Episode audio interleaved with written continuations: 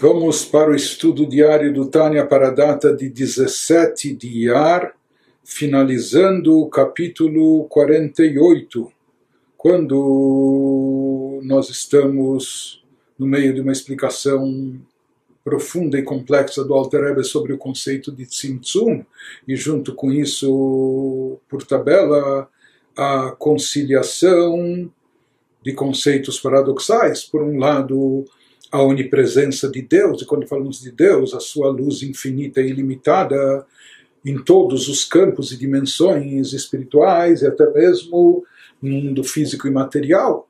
Por mais que esse mundo é físico e limitado, por ser físico e limitado, nós falamos que essa luz permanece, a luz infinita original permanece de forma abarcadora, de forma envolvente e circundante, não é sem se manifestar internamente nas criaturas e nos seres, mas por outro lado nós afirmamos que ela sim está presente. Então, está presente, não está presente, como se concilia isso? O Altareb está nos trazendo até exemplos para aproximar isso da nossa compreensão. Ele trouxe o exemplo do do conceito da, da mente humana quando vislumbra, quando contempla algo, quando vê algo.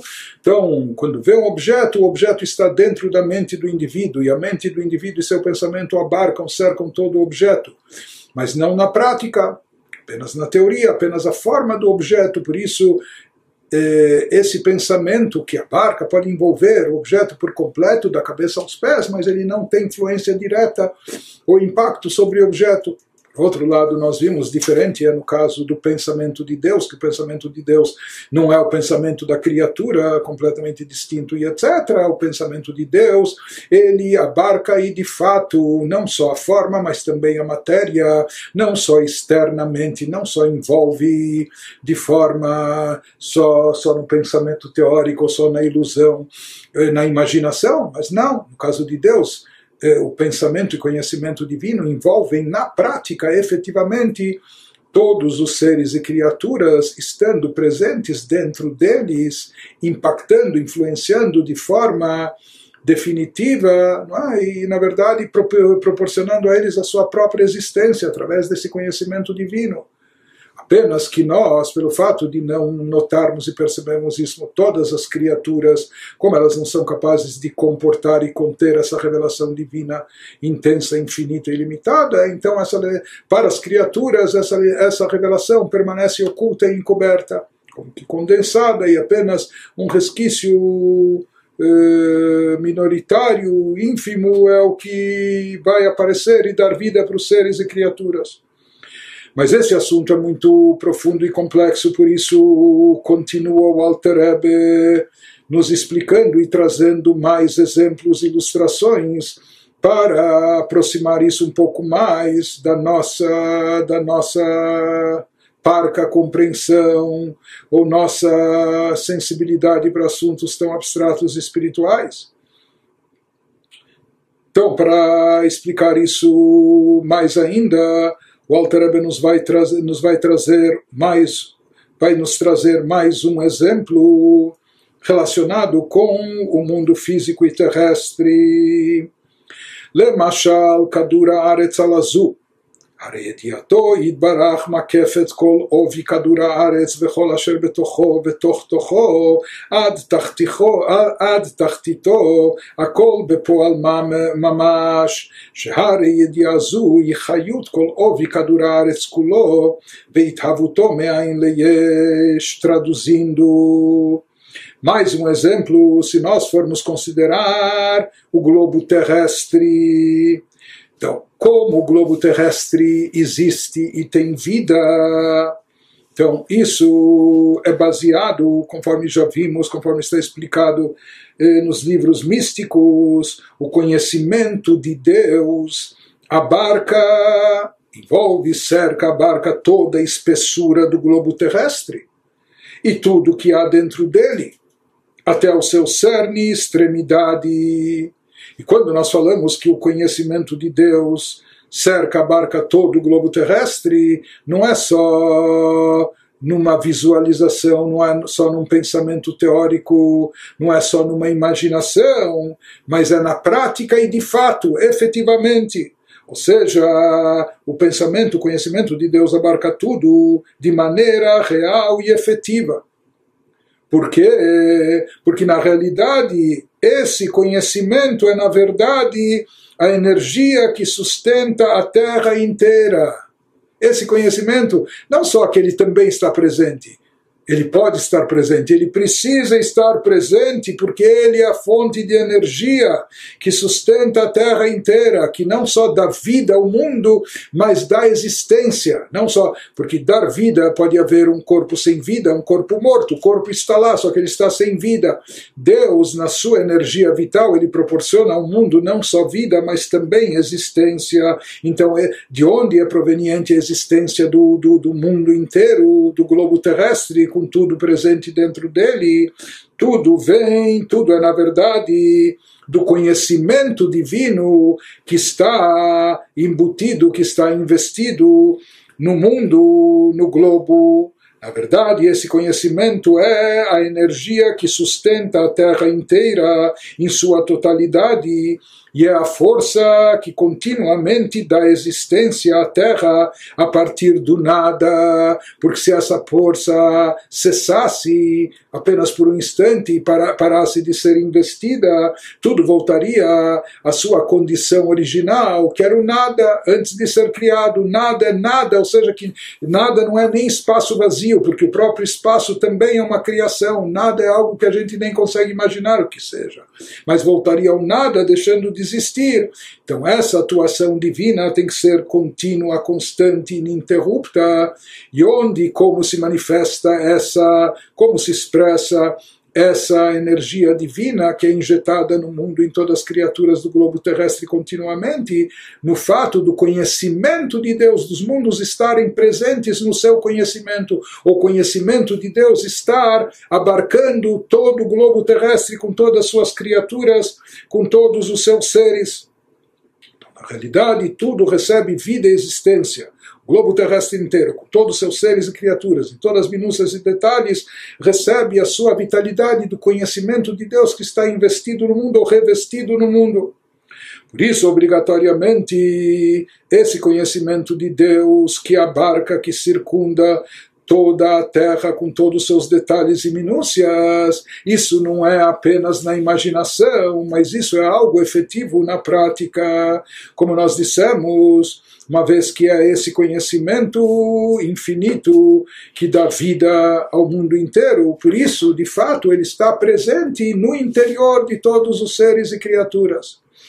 Ah,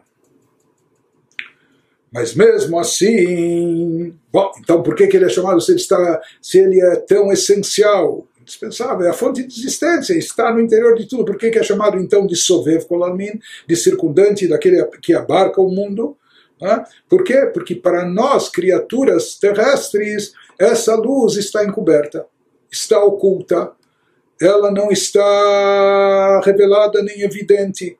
O que a gente sente de forma palpável e revelado é a matéria, o mundo terrestre, é o, é o mineral é, sem vida, é? ou o vegetal, que só tem crescimento vegetativo. Então ele nos diz, por isso o mundo foi criado da forma que ele é e que está agora aos nossos olhos, sem ser perceptível divindade, sem se perceber espiritualidade, sem se perceber até a vitalidade, etc. Por quê? Porque essa luz essencial, tão importante, não tão importante, que é tudo, é a fonte de existência de tudo, está encoberta e oculta. apenas ele nos diz, רק שלא היה מתהווה כמות שהוא עתה, בעל גבול ותכלית וחיות מועטת מאוד, כדי בחינת דומם וצומח, אם לא על ידי צמצומים רבים ועצומים, שצמצמו האור והחיות שנתלבש בכדור הארץ, להחיותו ולקיימו בבחינת גבול ותכלית ובבחינת דומם וצומח בלבד traduzindo. Ele nos fala, porém a terra não poderia ter sido criada com sua condição atual. Qual é a sua condição atual? Seres limitados, criaturas finitas eh, universos delineados por características específicas, que isso também indica uma limitação. então a Terra não poderia ter sido criada da forma que ela é hoje, limitada e finita, apenas com uma energia muito minúscula. O que a gente percebe aqui na Terra, em termos de energia vital, é algo muito minúsculo que torna possíveis, como nós dissemos, as formas minerais, inorgânicas e vegetais? Onde a gente nem nota movimento, nem nota um crescimento acentuado, ou não nota vestígio de vida, etc. Então, essas criaturas, por exemplo, nem poderiam surgir se não fosse pelas diminuições numerosas e intensas que diminuíram a luz e a energia enredadas no globo terrestre. Se não tivesse havido todos os tzimtzumim, toda aquela condensação, limitação e ocultamento da luz original essencial, que é infinita e ilimitada, que é uma fonte de energia e de vitalidade infinitas e limitadas. Então, para poder surgir criaturas né, tão limitadas como essas, era necessário encobrir totalmente essa luz.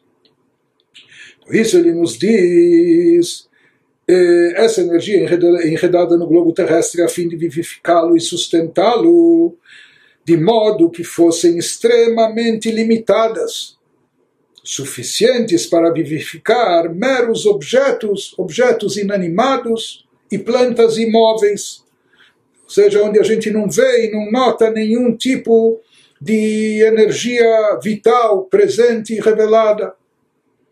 Isso que ele nos fala, que todos esses tzimtzumim, esses encobrimentos, eles vêm ocultar a luz infinita de Deus, diminuir a sua revelação para que ela permaneça encoberta. Porque se ela fosse sentida ou pressentida pelas criaturas, e que de fato, porque na, na, na, verdade ela é a fonte de energia de todas as criaturas, ela está envolvendo as criaturas, só existem porque elas estão presentes dentro do pensamento, conhecimento de Deus, que é essa luz infinita. Se essa luz infinita se fizesse sentir nas criaturas, né? então, uma vez que a luz infinita é a fonte da existência delas, se elas sentissem isso, então elas também teriam uma vitalidade, uma energia vital infinita e não seriam como são hoje, com as suas características específicas, delineadas, finitas, limitadas. Né? Hoje o que se faz sentir é apenas, como nós falamos, um resquício de uma luz que foi muito diminuída, que foi muito processada e oculta, de forma tal que na visão das criaturas e para a percepção das criaturas é como se elas estão fora e na verdade é isso que Deus queria. Deus queria que nós pudéssemos até nos iludir, criando uma falsa imagem de autonomia, de independência, como eu, eu vivo, não é? eu, eu não noto a minha dependência contínua a cada instante na minha fonte de energia vital que é a própria divindade para permitir o livre-arbítrio, para que a divindade não estivesse explícita e evidente, porque senão isso nos manipularia, isso obrigaria a gente a se conduzir de uma forma necessariamente positiva, etc. Mas Deus queria que houvesse livre-arbítrio, por isso ele cria todo esse cenário, encobrindo o seu semblante, ocultando a sua presença, condensando a luz divina infinita para que ela não se faça notar, não seja perceptível, de maneira tal que a gente pensa, as criaturas pensam, imaginam que elas estão apartadas de Deus, elas estão fora desse circuito da luz divina. Mas na realidade, mesmo dentro das limitações das criaturas, na verdade, na realidade, como nós dissemos, elas estão dentro do pensamento divino. E na verdade elas só existem porque estão dentro do pensamento divino e o pensamento divino está abarcando e cercando elas. Né? E isso está presente no interior, essa energia derivada do pensamento divino está presente no interior de cada criatura e a fonte da sua existência.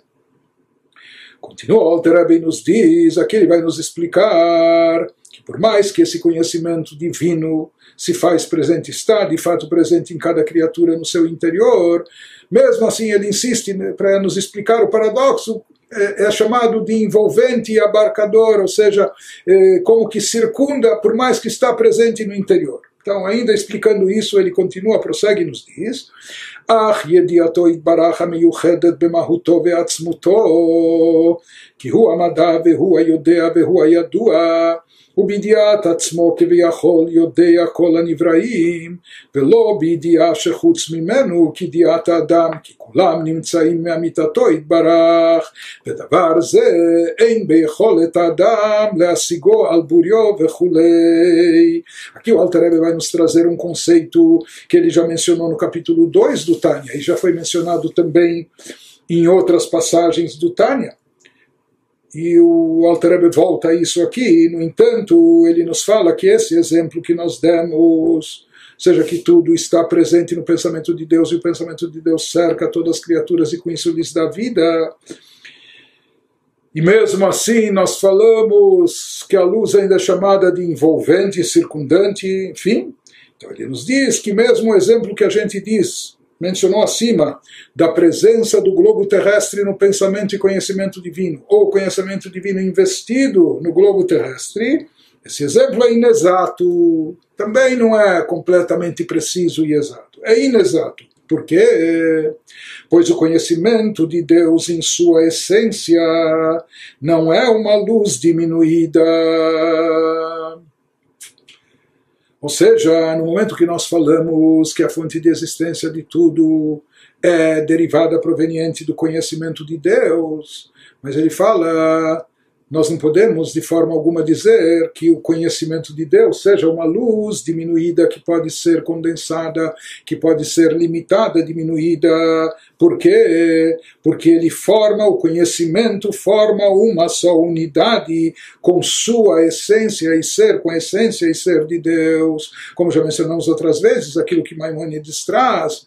Ele vai nos mencionar aqui que no caso de Deus, ele, o conhecimento, são uma coisa só, porque, como escreve Maimônides, Deus é simultaneamente a capacidade de conhecer o que conhece e o conhecido, conhecendo a si mesmo, por assim dizer. Ele conhece todas as criações e não por meio do conhecimento de algo fora dele. No caso de criaturas, seja seres humanos ou outras criaturas que têm algum tipo de conhecimento, criaturas angelicais, etc., o conhecimento é adquirido, é obtido de fora. Então a pessoa aprende lendo livros, indo na escola, estudando, ouvindo de um mestre, e com a própria vivência. Mas na verdade existe a pessoa que seria o conhecedor em potencial, existe a capacidade de conhecer, existe o conhecimento em si que vai ser adquirido, e tudo isso é distinto e separado um do outro. Então, conhecimento que a pessoa adquire através da capacidade de conhecer que pode ou não ser exercida no caso do ser humano, é um conhecimento adquirido, obtido de fora, mas em relação a Deus não existe nada fora dele e não existe nenhum tipo de dependência. Deus não precisa recorrer a nada e ninguém para coisa alguma. Portanto, quando nós falamos em conhecimento divino e que Deus é onisciente, não é um conhecimento adquirido e obtido de fora de qualquer coisa, de qualquer experiência ou de qualquer etc. Deus nos livre. O conhecimento é intrínseco e próprio. Em outras palavras, ele conhece tudo, conhecendo a si mesmo através do conhecer a si mesmo, ele conhece tudo. É? É, é, portanto, nas palavras de Maimônides, ele e o conhecimento são uma coisa só. Hum? Então, isso que ele nos diz, que Deus é simultaneamente a capacidade de conhecer o que conhece e o conhecido.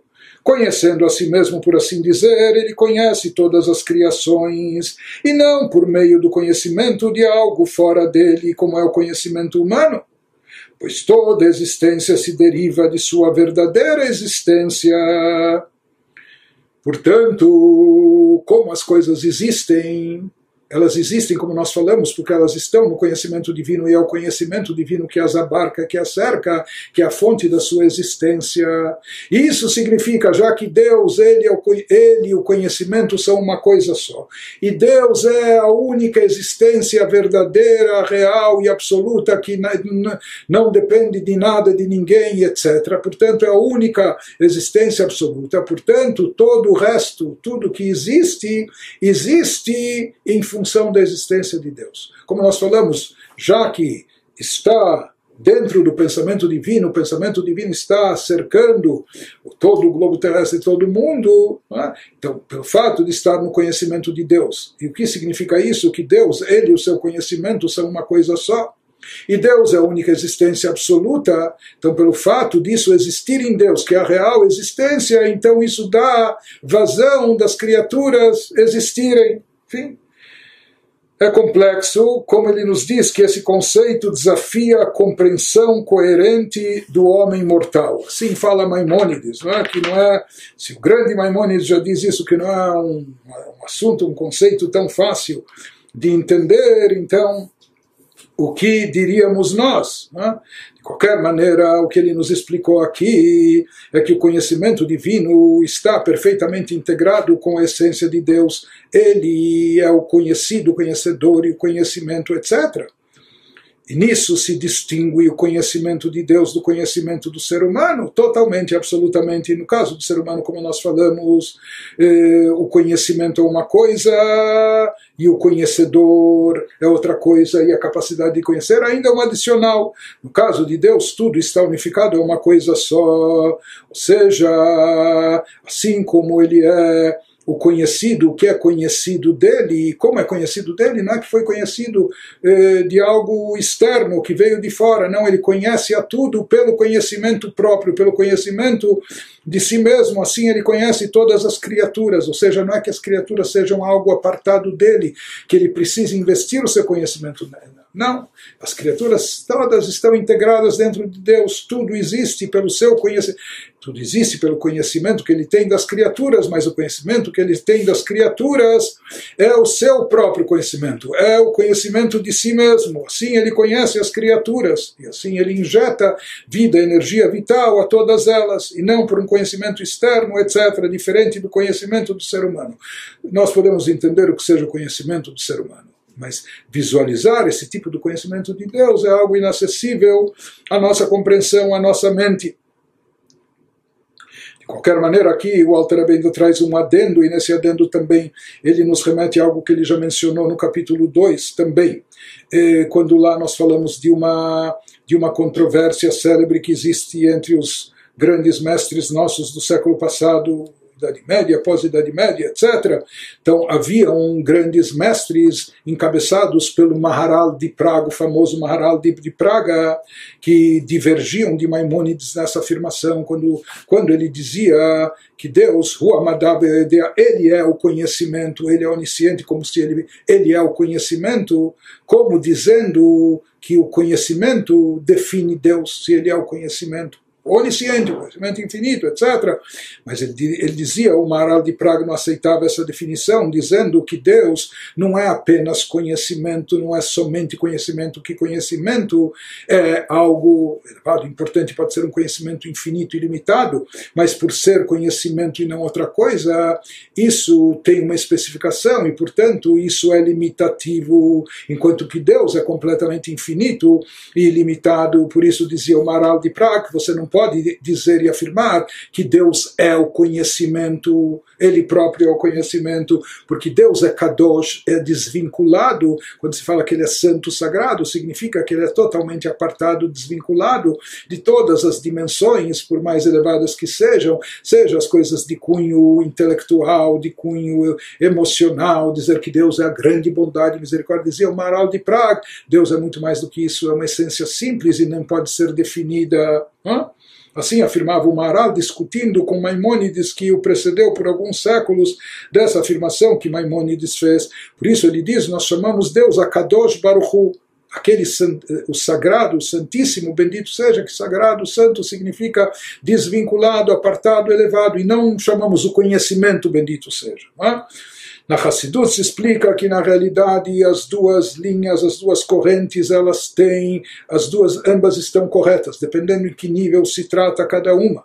Se fala que Deus, na sua essência, de fato é Kadosh, é desvinculado, é apartado, como afirmava o Maharal de Praga, na sua essência superior, na sua essência anterior, original. Porém, depois, de, depois dessa, depois da, do chamado tzimtzum, depois do efeito do tzimtzum para nós, para as criaturas, quando a luz infinita de Deus é condensada, limitada, ocultada, nesse instante essa luz é revestida nas dez sefirot, que só surgem mais tarde, os dez atributos pelos quais Deus rege e conduz o mundo e o universo. Então se fala que naquele instante a luz divina, a luz infinita de Deus se reveste nesses recipientes que têm características específicas. Esse é Chokhmah e não Binah. Essa é sabedoria, outro entendimento, esse é Chesed, o outro é Gvurah, esse é bondade, o outro é, é rigor. A bondade, a bondade infinita, a sabedoria, a sabedoria infinita, mas eles já têm uma característica específica. Então ele nos diz, por mais que esses chamados recipientes da Sefirot já acabam dando um adjetivo, acabam dando uma característica específica, enquanto que a luz que se reveste, se investe dentro deles, essa energia divina é uma luz infinita, se for infinita e ilimitada, então ela não é sujeita a características específicas, que não pode ser definida só como Chesed e não como Gvurah ou vice-versa. Tá? Mas ele nos diz que aqui existe esse fenômeno que a luz infinita de Deus, não é? que, que não tem nenhuma especificação ou característica, ela se reveste, se investe nesses chamados recipientes das dez sefirot, dos atributos divinos, se unificando com eles. Então ele nos fala que quando a luz infinita se revestiu e tomou corpo, dimensão, forma, através dessa unificação com a Sefirot, daí então pode-se dizer aquilo que afirmou Maimônides, que ele é o conhecimento, ele e o conhecimento são uma coisa só, etc. Então, isso que ele nos diz agora, como escreveu Maimônides, naquilo que nós transcrevemos, mencionamos acima.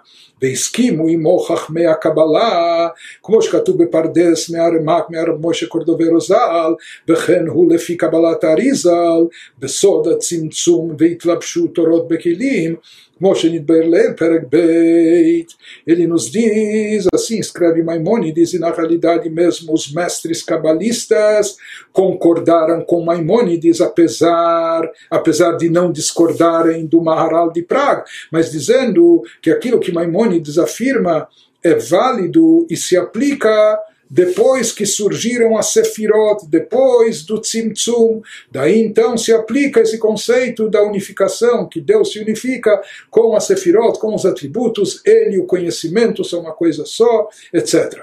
E o Alter ele menciona aqui, quando ele menciona os cabalistas, ele menciona não apenas Rav Moshe Cordovero, mas ele também fala que isso é correto de acordo com os ensinamentos da doutrina cabalística luriânica do Arizal, do Rabbi Tzchak Luria, porque é sabido que o Arizal, ele nos revelou, nos, ele nos eh, elucidou de forma mais clara o conceito de Tzimtzum, explicando o conceito de Tzimtzum como quase uma omissão da luz, uma retirada eh, eh completa da luz, né? que a luz, a luz divina original é totalmente retirada e depois tem que se buscar um resquício para dar energia ao mundo, etc. Então esse conceito não está tão elucidado, elaborado nos livros cabalísticos, nas doutrinas cabalísticas anteriores ao Arizal.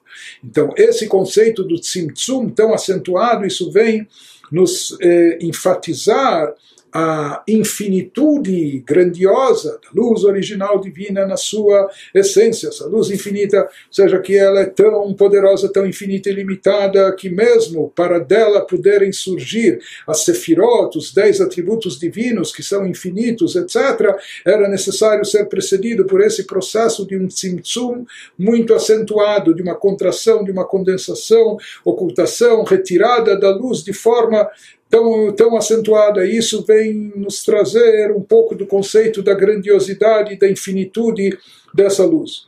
Então, ele nos diz, por isso o Alter nos fala que mesmo nesse nível, conforme explicado pelo Arizal, do quanto a luz divina infinita e ilimitada, ainda assim podemos dizer que ele é o conhecimento quando depois do Tzimtzum, quando se referimos, nos referimos à luz divina pós-tzimtzum, pós a condensação, contração, limitação e ocultamento, quando ela se unifica com os chamados recipientes da Sefirot, então se atribui aquilo que Maimonides fala. E como nós estamos vendo nessas passagens profundas e místicas, o Alter Rebbe, tudo está aqui conciliando os paradoxos, não é? de certa forma até procurando conciliar o inconciliável, não é como é possível que a luz divina, infinita, eh, esteja presente e não esteja presente. Esteja presente no interior, mas ao mesmo tempo a gente fala que a barca. Mesma coisa que ele explica em relação ao Tzimtzum. Mesmo ele explica também nesse adendo de teor cabalístico em relação ao conhecimento divino, é? Né, como é tratado por Maimonides, pelos outros cabalistas, etc. Só concluindo o capítulo, prossegue o Alter Rebbe nos diz: Hareyediazu me'achar shei bibchinat ensof eina nikret beshem mitlabeshet bekadura aretz sheu bal gvul vetachlit אלא מקפת וסובבת, אף שידיעה זו כוללת כל עוביו ותוכו בפועל ממש, ומהווה אותו על ידי זה מאין ליש, וכמו שנתבהר במקום אחר. Só concluindo, nos diz o Alter Rebbe, uma vez que esse conhecimento, conhecimento de Deus, que envolve toda, todo o globo terrestre, todas as criaturas e todos os seres, etc., que é a fonte de energia e de existência de todos. uma vez que esse conhecimento provém do infinito, Deus que é infinito e limitado, e as criaturas aqui são finitas e são limitadas, não se pode dizer que ele se enreda no globo terrestre, que ele está revestido, embutido no. Por quê? Porque, como nós falamos, o infinito não cabe dentro do finito. É? Ou como é possível o infinito estar revestido dentro do limitado e etc. Então, vez que esse conhecimento provém do infinito, não se pode dizer para nós, na nossa na nossa incapacidade, que nós não podemos conciliar esses conceitos. Não se pode dizer que ele se enreda no globo terrestre, que é absolutamente finito. Por isso nós dizemos que essa energia, essa luz, e sim que ele abarca e circunda a Terra, como se envolvesse por cima, como se estivesse atuando ou presente de forma remota, mas na realidade, como nós vimos, e na prática, ele está presente internamente, e não só que ele impacta as criaturas, ele é a fonte da sua vitalidade e existência. Mas para nós, para nós que somos criaturas finitas, na incapacidade de, de captar e conter e comportar o infinito, nós falamos que essa energia, como para nós essa energia, essa luz está oculta eh, inacessível, então nós dizemos que ele abarca e circunda a Terra. Apesar que na prática, como nós vimos, paradoxalmente, apesar de que toda a espessura da Terra e tudo que há dentro dela estão de fato incluídos nesse conhecimento, estão dentro do conhecimento, e o conhecimento está embutido dentro disso. E a luz diminuída desse conhecimento cria o mundo a partir do nada. É essa luz que cria e segue criando a cada instante o mundo, retirando ele do nada absoluto. Conforme explicado também em outro lugar, o Alter elabora esse assunto de forma mais detalhada na segunda parte do Tânia, no Sharei Vemuná, no capítulo 7, que é um capítulo extenso, onde ele se aprofunda nessa temática na segunda parte do Tânia. Mas, de qualquer maneira, conclui Alter nos dizendo aqui que o conhecimento de Deus, uma vez que ele está unificado com Deus, portanto, ele é infinito se ele estivesse de forma revelada, se ele estivesse presente de forma revelada na Terra, no mundo terrestre, então o que aconteceria? O mundo também ficaria na dimensão do infinito, porque tudo que é derivado do infinito de forma direta continua mantendo essas características, continua infinito, ilimitado, uma vez que toda a sua vitalidade e energia vem do conhecimento de Deus, que é infinito, então assim, assim também viria a ser o mundo. Mas como nós falamos, não era essa a intenção divina. Por isso, ele nos falou que essa luz para nós não é revestida, não está enredada no mundo, aos nossos olhos ela está só envolvendo, circundando, porque aqui enredado no mundo revestido significa que está revelada, presente de forma evidente. Para nós, na nossa percepção, nós não vemos isso, por, por isso, para nós, esse conhecimento divino que é a fonte da existência apenas abarca, cerca e envolve o globo terrestre, não se revelando e não se enredando aqui nas criaturas. Isso significa aquele makif, que ele envolve, enreda, ou seja, que ele está encoberto de nós, ele está remoto, pelo menos aos nossos olhos, do nosso olhar. Mas mesmo assim, E volta, ele enfatiza, apesar de nós chamarmos aos nossos olhos estar apenas envolvente e circundante, mas ele diz isso não é no sentido literal, como a gente já cansou de explicar nesse capítulo, na realidade essa luz e energia estão presentes e bem presentes no interior, no cerne de todas as criaturas, de cada criatura, porque na realidade é essa, esse conhecimento de Deus, é essa luz que dá eh, vida, energia e existência a todas as criaturas. Então, como ele explicou, que toda a criação, ex nihilo, a criação do nada, na realidade ela não é proveniente da luz condensada, da luz pós-Tzimtzum, na realidade toda a possibilidade de criação ex nihilo, de, de criar o mundo do nada e manter essa criação fazer essa manutenção do mundo a partir do nada, tudo isso só é possível vindo da luz infinita e ilimitada de Deus, essa luz que, menos por enquanto, não se revela, não se manifesta de forma evidente para nós criaturas.